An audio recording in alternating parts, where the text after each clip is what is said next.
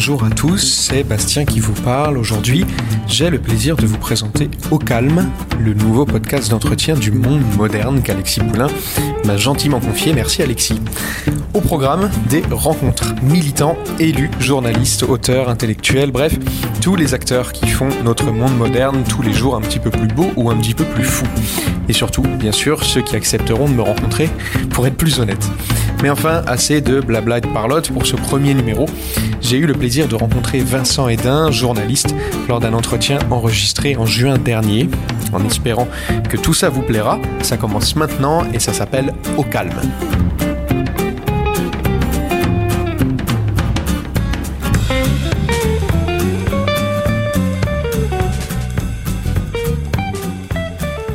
Salut Vincent. Salut Bastien. On va pas faire semblant, on se connaît très bien. C'est vrai. Donc on va se tutoyer. Tu es journaliste, tu donnes aussi quelques cours à des étudiants un peu perdus, auxquels tu apprends la politique.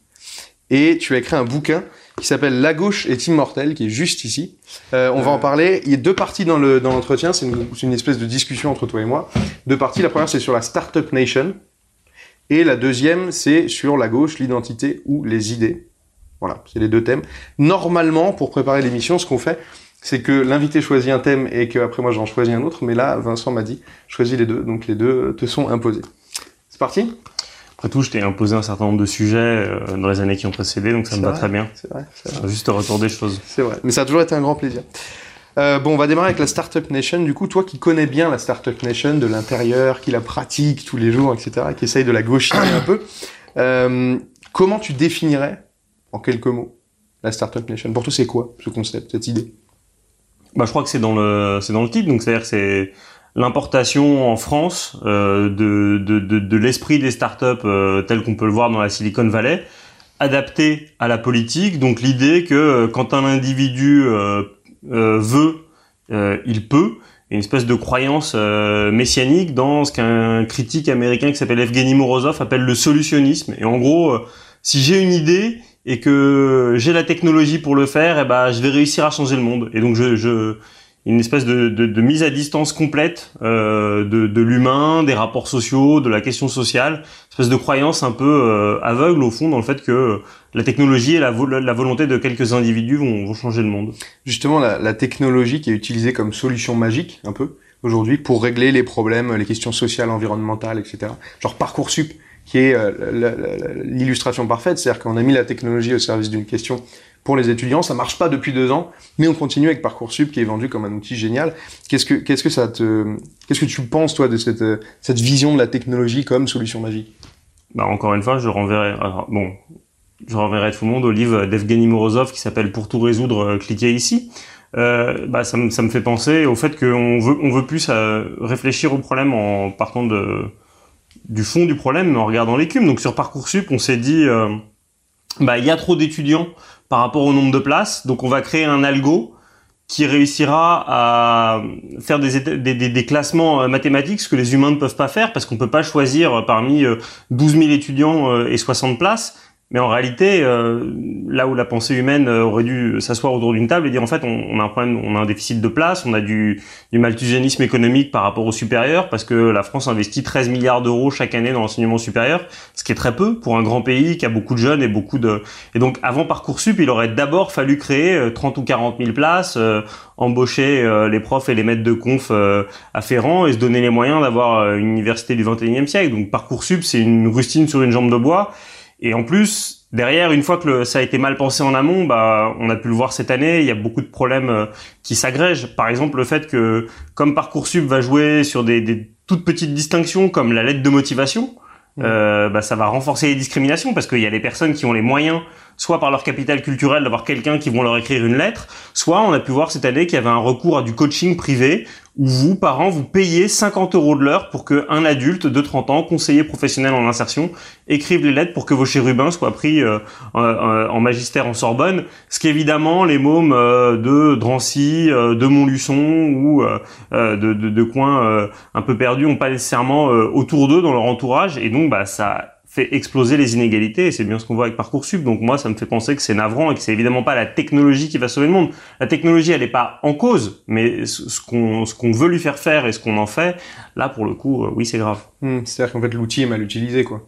Oui, l'outil est mal utilisé. L'outil, il, reproduit des biais euh, discriminants, et puis euh, l'outil, en soi, en soi, il n'est pas coupable, mais les gens qui sont derrière, oui. Le l'individu parfait, selon la Startup Nation. Si je te propose un type tout seul sur son canapé, en train de regarder Netflix, de se commander à manger avec Deliveroo, euh, est-ce que c'est est-ce que le, gars parfait de la Startup Nation? Non, le gars, euh, enfin là, euh, c'est l'utilisateur de la Startup Nation, mais le, le, le, gars parfait de la Startup Nation, c'est quelqu'un qui pense que euh, on a besoin de politiques qui sont en prise avec l'époque, mais qu'on a besoin de modernité, qu'il faut moderniser les services publics, que c'est un progrès de pouvoir déclarer ses impôts à 23h58 en ligne, d'aller sur la CAF, sur le site de la CAF un dimanche, qu'à la Sécu les gens sont trop lents, y compris à la Poste, et que au fond, bah, si on digitalisait tout, euh, tout irait beaucoup plus vite. Et en, fait, euh, tu comprends bien que quand on dit ça, on, on obère le fait qu'en réalité, il y a une présence physique, on oublie tous les soutiers du net, on oublie le fait qu'il y a des tonnes de gens qui ne sont pas à l'aise avec le net et qui ne peuvent pas s'en sortir. Si puisqu'au début tu me dis qu'ils regardent Netflix, bon ça c'est pas français donc euh, et puis après tout c'est très bien Netflix, c'est de, la bonne c'est de la bonne qualité. Mais oublions Netflix, mais prenons le problème du livreur. Le livreur c'est c'est typique de ce qu'on veut pas voir dans la startup nation. Avant les livraisons c'était réservé à du gros électroménager ou ou des choses. Euh, bah voilà on t'offrait la livraison parce que t'achetais un bien qui était très cher et puis toi-même t'allais donner quelques euros au livreur. Euh, Aujourd'hui, en réalité, la, livraison, elle s'est ultra généralisée, ultra banalisée, et plus personne ne veut payer pour ça. Donc ça veut dire que dans la startup nation, on reconnaît pas le coût du travail, on reconnaît le coût des investisseurs à la base, le coût des actionnaires ou le coût des dirigeants, des développeurs, mais tous ceux qui travaillent vraiment, c'est-à-dire les livreurs des Deliveroo, eux, ils prennent plein de risques, ils ont pas de mmh. contrat, et tout le monde s'en fout. C'est une régression sociale en fait. C'est une régression sociale très forte. Il y a beaucoup de, il y a beaucoup de gens qui l'ont, euh, euh, qui l'ont signalé. Il y a un, il y a un livreur euh, qui s'appelle Jérôme Pinault qui tient un blog euh, qui est effarant sur les conditions de, de travail de, des livreurs. Il y, a, il y, a, une régression au niveau de la protection sociale, au niveau de la retraite, parce que voilà, enfin la startup nation, elle arrive à un moment où c'est plus compliqué d'avoir du collectif. Alors peut-être on y viendra tout à l'heure en, en, parlant de la gauche, et donc ils jouent sur la faiblesse d'individus isolés qui ont besoin d'avoir là maintenant tout de suite des ressources. Ce qui en plus est euh, complètement paradoxal, parce que la Startup Nation te vend du rêve en permanence, affiche des grandes valeurs morales, etc. Est-ce que si je te dis que c'est euh, c'est l'enfer de la bienveillance pour masquer une société injuste et autoritaire, t'es d'accord avec ça? Euh, alors ça c'est valable, ça c'est valable dans les vraies startups euh, qui ont déjà réussi. Ce qu'on appellerait en mauvais français des scale-up, c'est-à-dire des startups qui ont euh, des, des nombres de salariés à presque trois chiffres, quoi. En tout cas au-delà de 50 et qui du coup, ayant réussi à passer euh, ce cap de la grande angoisse financière, euh, soit parce qu'elles ont fait des levées de fonds, soit parce qu'elles vendent vraiment des produits, elles sont un peu plus à l'aise, mais leurs conditions de travail restent un peu inhumaines. Donc pour masquer ça, bah euh, oui effectivement, il y a des chief happiness officers, il y a des chouquettes le matin parce que ça c'est l'entreprise qui vous nourrit, et puis il y a des salles de sieste, donc on vous dit que c'est cool, mais en fait c'est pour finir beaucoup plus tard. Enfin toute cette bienveillance, en fait, elle est exclusivement au service de la performance. Y compris quand on vous fait faire du yoga le matin, c'est juste pour que vous évitiez d'insulter vos collègues plus tard dans la journée parce que vous êtes dans un environnement ultra concurrentiel. Donc, euh, c'est pas spécialement un progrès, quoi. Hmm. Et, un baby-foot. T'as oublié le baby-foot, quand même. Ouais, le, le je l'ai peut-être oublié parce que ça, ça me parle plus et j'aime bien le baby-foot, mais là aussi, on voit bien que euh, toutes ces pauses euh, ludiques, elles sont pas faites pour euh, fédérer un esprit d'équipe ou sont faites pour essayer de lutter contre un turnover et le fait qu'il y ait autant de turnover, donc autant de, de, de, de talents dans les équipes qui ont envie de partir, de travailleurs qui se sentent pas à leur place, ça prouve bien que ces boîtes sont pas l'Eldorado, quoi. Mmh. Et que les seuls qui ont vraiment envie de rester sont ceux qui sont vraiment intéressés parce qu'ils ont un énorme, enfin, ils, ils ont quelque chose à gagner qui n'est plus dans le salariat, mais qui est au-dessus, qui est en action. D'ailleurs, ce qui est très marrant, c'est que dans le dans la startup nation, en fait, on ne vit pas bien, sauf pour euh, quelques salariés vraiment payés à prix d'or, donc des développeurs euh, qui savent faire ce que les autres savent pas faire, et puis ceux qui ont vraiment euh, intérêt à partir, c'est-à-dire des actionnaires, même des tout petits actionnaires, parce que quand vous avez 1% d'une boîte qui est valorisée un milliard d'euros, bah en fait, ça fait beaucoup de sous. Hmm. Tout à l'heure, tu as, tu as parlé des services publics, je voudrais qu'on revienne dessus là. là. Euh, Est-ce que quelque part l'objectif de la Startup Nation par rapport à l'État, c'est pas d'en faire une grande plateforme de services C'est son rêve en tout cas. En tout cas, son rêve, c'est de dire que euh, l'État euh, est, vu comme quelque chose d'extrêmement inefficace, là où la, la, plateforme a cette pensée magique de, de, quelque chose d'efficace, de parfait, avec un mouvement en continu. C'est un peu comme c'est un peu comme Uber, quoi. Ça, ça s'arrête jamais. Il y a un vrai mouvement là où les services publics sont rigides, ils ont des horaires, et, ils ont des contraintes, et puis ils ont des salariés aussi. Enfin voilà, dans la startup nation, l'homme est, complètement effacé, maquillé pour être euh, euh, mis en retrait de la technologie qui, qui elle est magique. Hmm. Ok. Du coup, c'est une arnaque ou pas?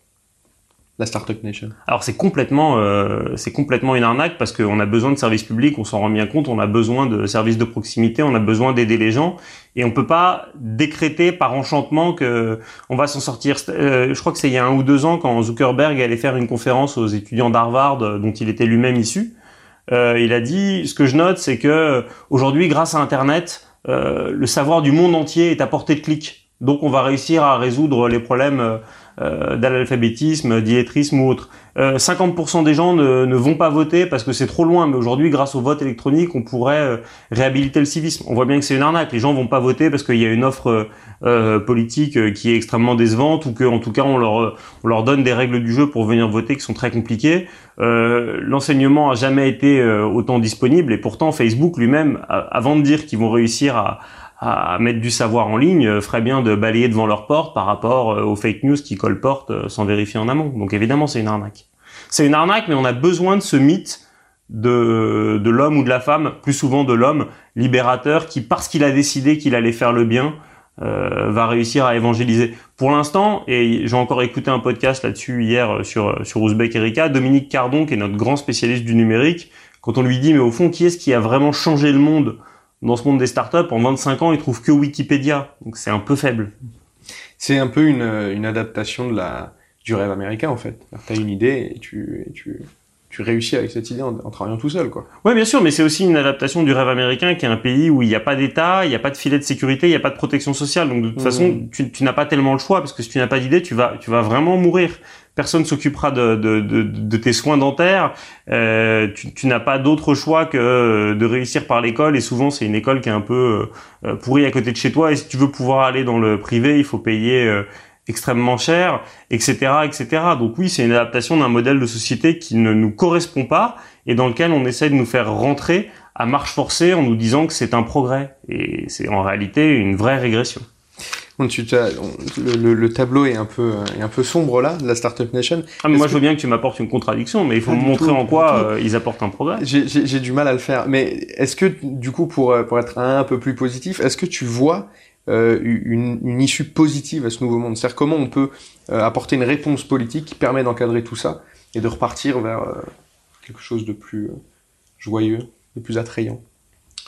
Bah, il y a deux questions dans tout ça. Il y a la question des usages et puis la question économique. La question des usages, euh, ce sera euh, ce qu'on en fera. Est-ce qu'on a envie de faire euh, plus de, de, de, tech for good, comme on dit, mais le fait même que l'expression tech for good existe signifie que tout le reste est for bad. Donc c'est assez inquiétant. Est-ce qu'on a vraiment envie de faire, de développer des coopératives vertueuses pour répondre à Uber et à Deliveroo? Donc ça c'est le premier truc. Et ensuite là où le politique rentre en scène et doit nous aider à contrer les effets néfastes de, de la startup nation, c'est sur les aspects économiques, sur les aspects de fiscalité, en les taxant. Et c'est d'autant plus désespérant que s'il y a bien une économie qui est facile à tracer, euh, c'est l'économie du net, c'est l'économie digitale. Je veux dire, on n'est pas dans de l'économie du troc où euh, les billets passent d'une main à l'autre. Quand il y a des transactions sur Airbnb, on sait qui a payé pour avoir une location à quel endroit. Donc c'est vrai que quand on voit que Airbnb paye 90 000 euros d'impôts par an en France, on se dit qu'ils se foutent un peu de la gueule du monde, sachant qu'ils ont un, volume d'affaires qui est sans doute en centaines de millions d'euros. Donc ça,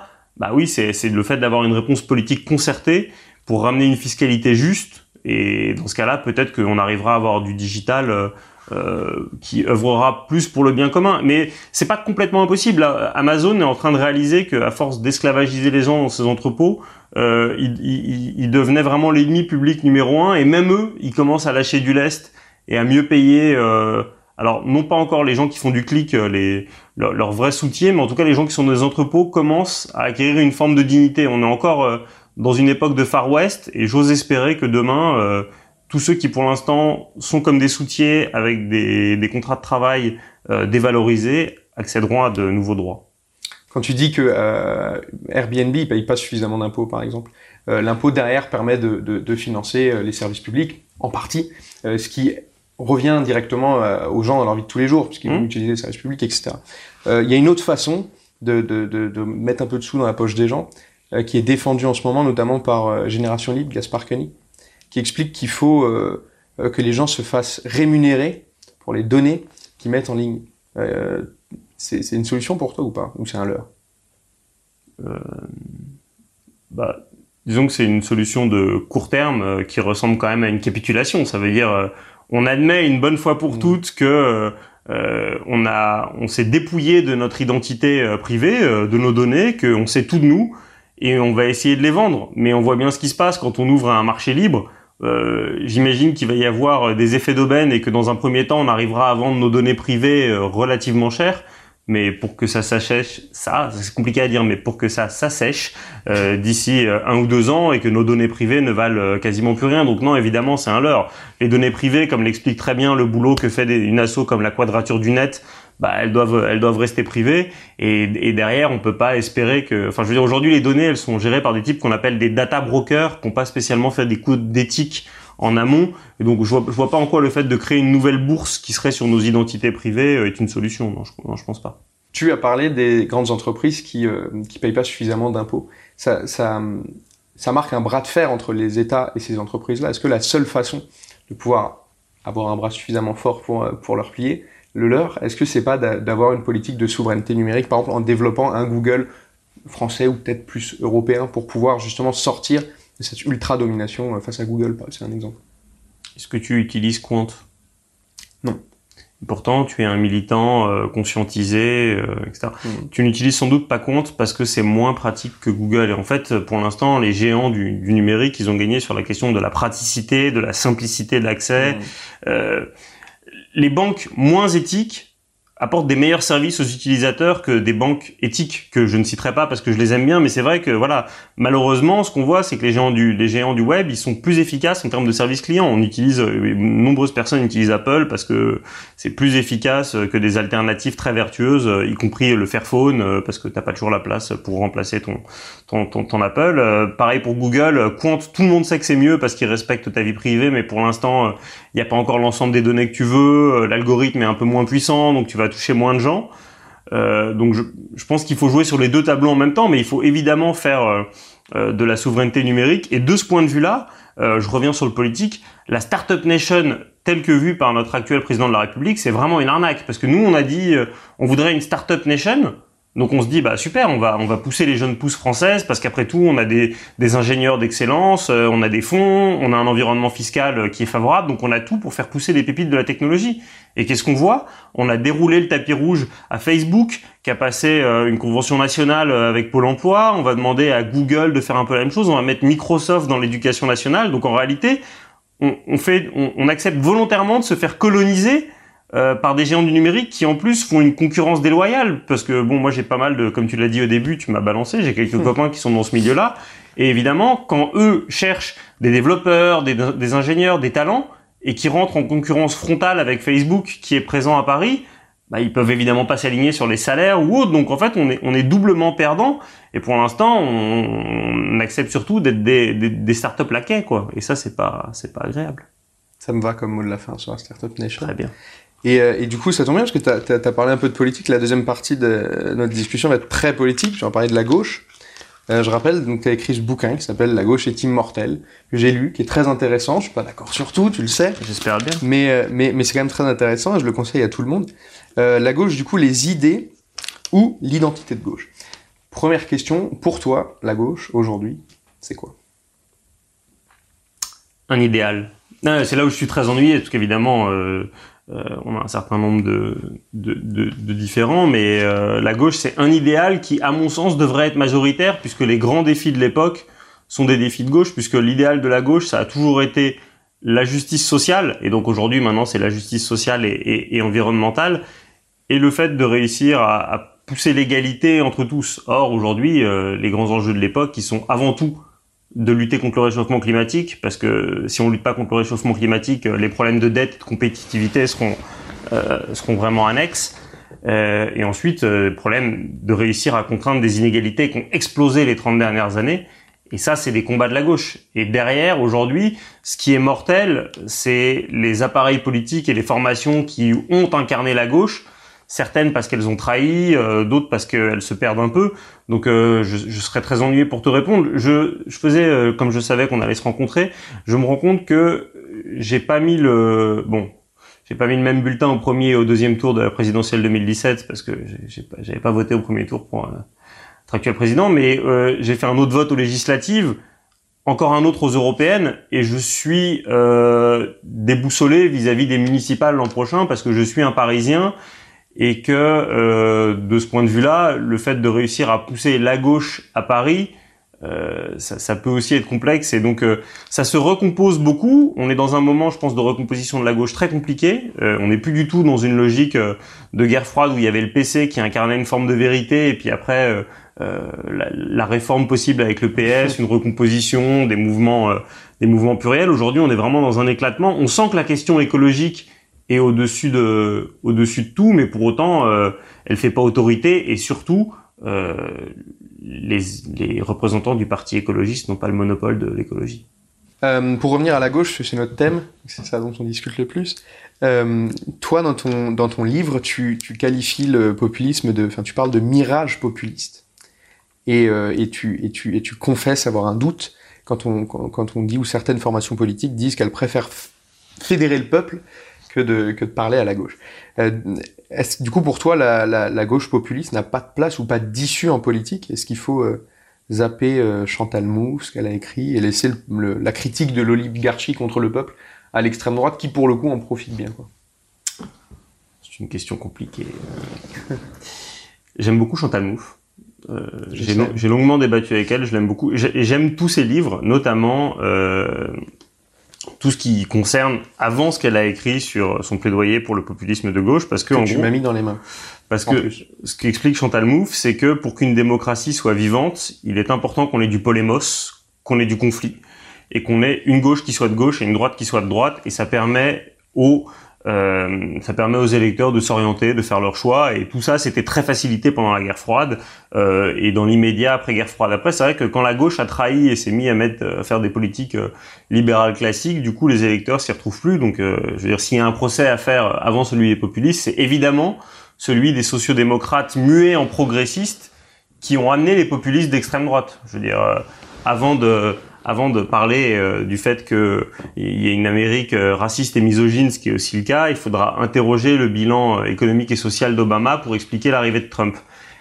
Un peu de la même manière, chez nous en France, François Hollande, il a été le, dernier clou dans le cercueil qui a, a, permis l'arrivée de Macron et la décomposition de, la gauche historique. Et donc moi, je comprends que par un réflexe un peu court-termiste, on, soit dans une logique populiste de gauche, même si pour moi en fait c'est un oxymore. Le populisme c'est malheureusement d'extrême droite et je connais pas dans l'histoire de mouvements de populisme social euh, qui, qui est amené de grandes choses. Mais là du coup c'est une question de terme. Mais moi ma question, euh, le, mot populisme, le mot en lui-même je m'en fous un peu. Ma question c'est plus en gros une force politique qui te dit on arrête d'utiliser euh, les, les, les, symboles de gauche, les symboles traditionnels de la gauche parce que justement comme certains ont trahi, euh, comme le PS euh, les gens ne s'y retrouvent plus, et le combat de gauche euh, chez eux, ils ne le retrouvent plus, et comme d'autres, comme le mot communisme a été complètement euh, foutu en l'air par la propagande capitaliste, on va dire ça comme ça, est-ce qu'une une force politique qui te dit, ok, on met ça de côté,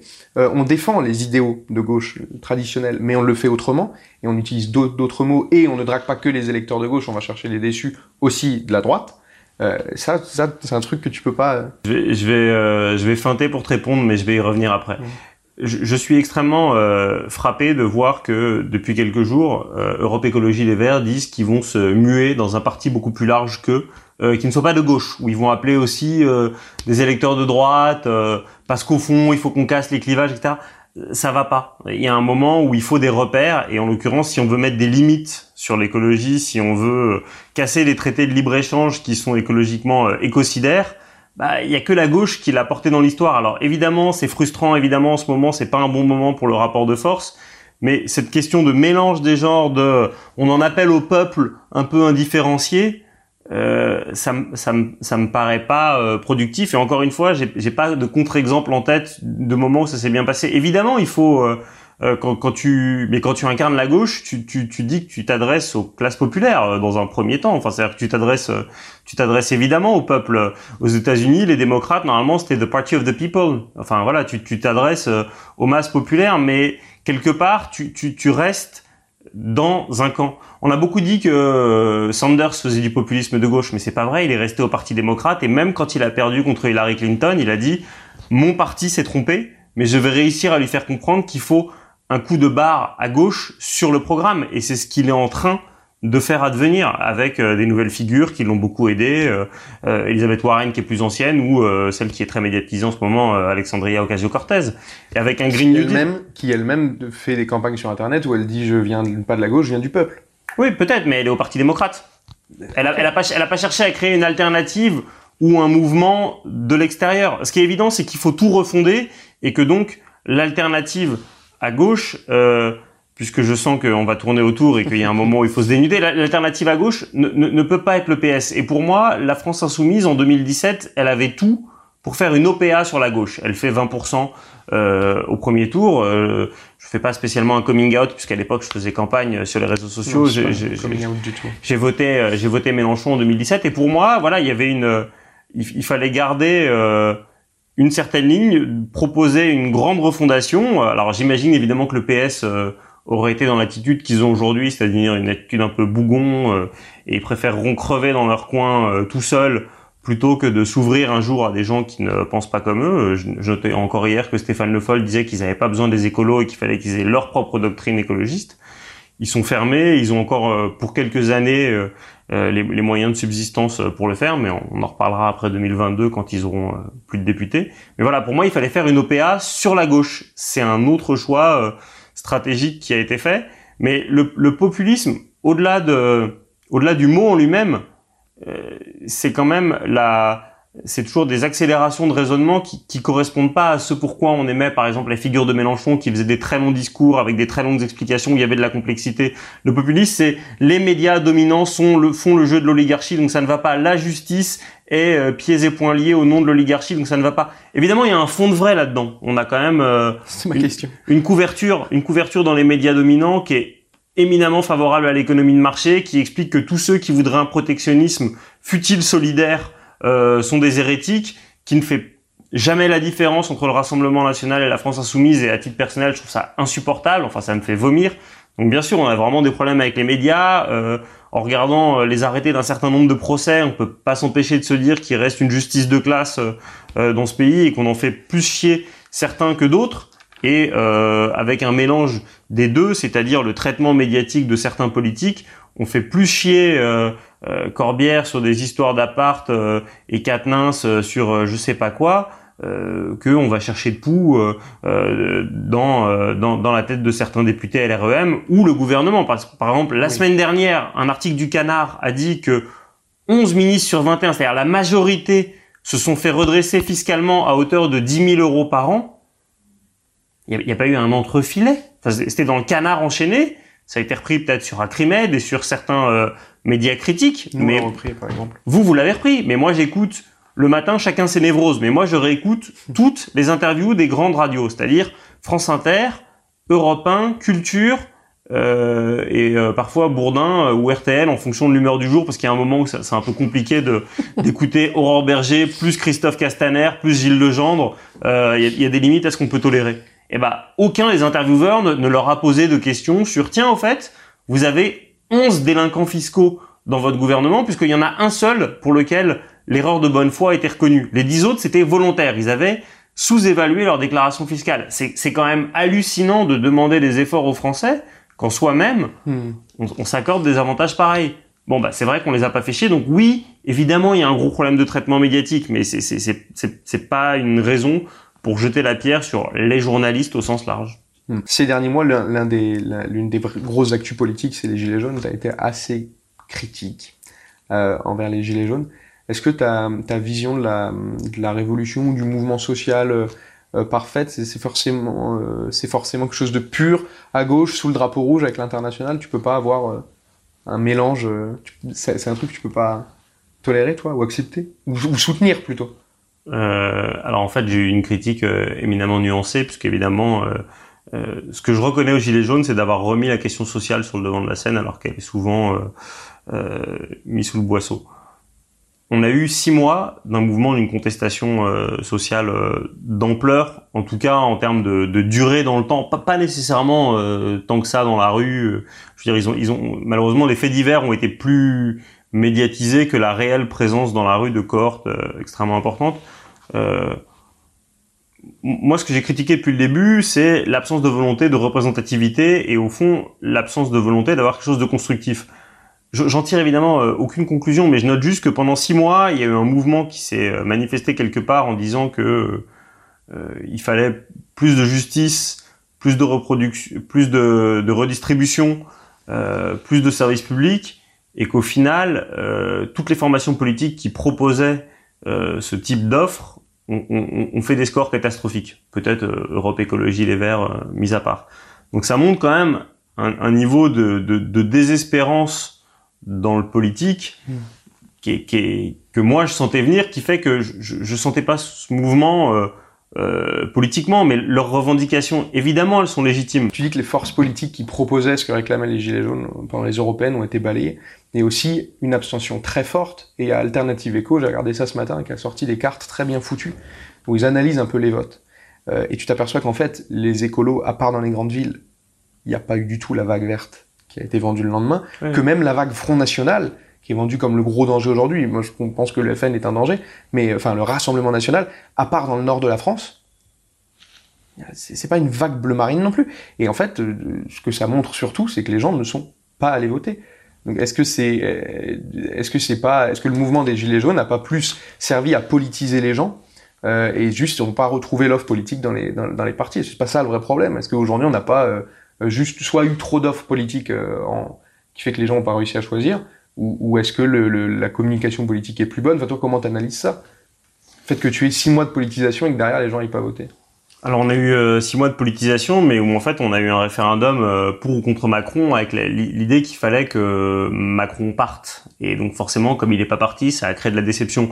Euh, je pense qu'on a sans doute un, un, problème d'offre euh, lisible, pas quantitative. On avait 34 listes, y compris la possibilité de voter euh, euh, pour le retour de la royauté, la liste des chiens, je crois, qui a fait presque 2%. Animaliste, Voilà, la liste animaliste qui a fait qui a fait quand même plus que, que Asselineau et Philippot réunis, alors que eux-mêmes avaient accès à tous les plateaux télé. Donc c'est pas uniquement une question de, de communication. Je crois que c'est une question de, de libido au sens de projet. Quoi. On n'avait pas de, de projet assez emballant de ce que pourrait être à gauche donc une Europe euh, sociale, une Europe qui protège, une Europe qui garantisse une élévation du salaire euh, pour tous, une, une, extension des droits. Euh, C'était le seul truc qu'avait réussi Glucksmann pendant sa campagne, c'est qu'il disait voilà en, Espagne le congé paternité est à six semaines et chez nous Macron qui prétend être un Européen, il a refusé l'extension du congé paternité. Et au fond nous c'est ça qu'on voudrait, c'est une Europe qui accroît les droits de tous. Comme ça, ça s'est pas entendu comme tu l'as très bien dit, bah, tous ceux qui voulaient euh, du progrès, ils ont bien vu que ça ne déboucherait pas sur cette élection, donc ils sont restés chez eux.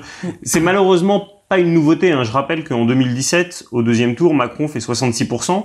Euh, mais surtout, euh, le, le, deuxième n'est pas Marine Le Pen, c'est l'abstention. C'est-à-dire qu'il y a 10 millions 500 000 personnes qui ont préféré rester chez elles ça croît de manière constante et c'est évidemment ça euh, le problème numéro un.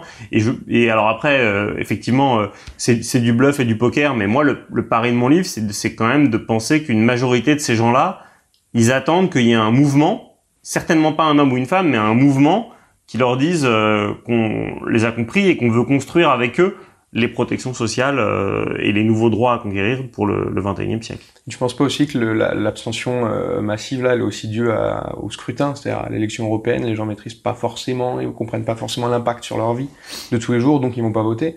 Est-ce que tu penses pas que sur le long terme, le mouvement des Gilets jaunes peut porter justement les, les forces politiques qui demandent une justice sociale? Bah en tout cas, euh, dans ce cas-là, on aura une réponse très très vite, euh, à savoir mars 2020, parce qu'à l'échelon communal, c'est extrêmement facile mmh. de, de, faire une liste d'une trentaine de personnes qui peut avoir un vrai impact sur des villes euh, de 10, 20 000 personnes. Mais moi, je crois pas, parce que c'est des oubliés qui ne croient pas dans la représentation directe. je veux dire, ils n'ont pas voulu des partis politiques, mais ils n'ont pas non plus voulu des syndicats. Euh, ils voulaient pas être reçus par Édouard Philippe. Ils ressemblent vraiment au mouvement 5 étoiles avant que Roberto Casaleggio mette de l'argent pour faire un site et trouve une tête de gondole, à savoir BP Grillo, et réussisse à fédérer tout ça. Là, c'est des gens qui sont dans une logique de va fanculo dei, donc euh, euh, non traduisible pour le monde moderne parce que ce serait euh, extrêmement outrancier et grossier, mais c'est des gens qui sont en colère et donc bah, soit on répond à cette colère par une alternative sociale, soit par le jeu de la démocratie représentative où celui qui arrive en tête des élections avec une voix de plus, même avec une abstention à 50 gagne. Et pour l'instant, euh, moi je veux bien qu'on se raconte toutes les histoires qu'on veut, mais ceux qui montent année année après année, après année, pardon, et élection après élection, c'est le Rassemblement national.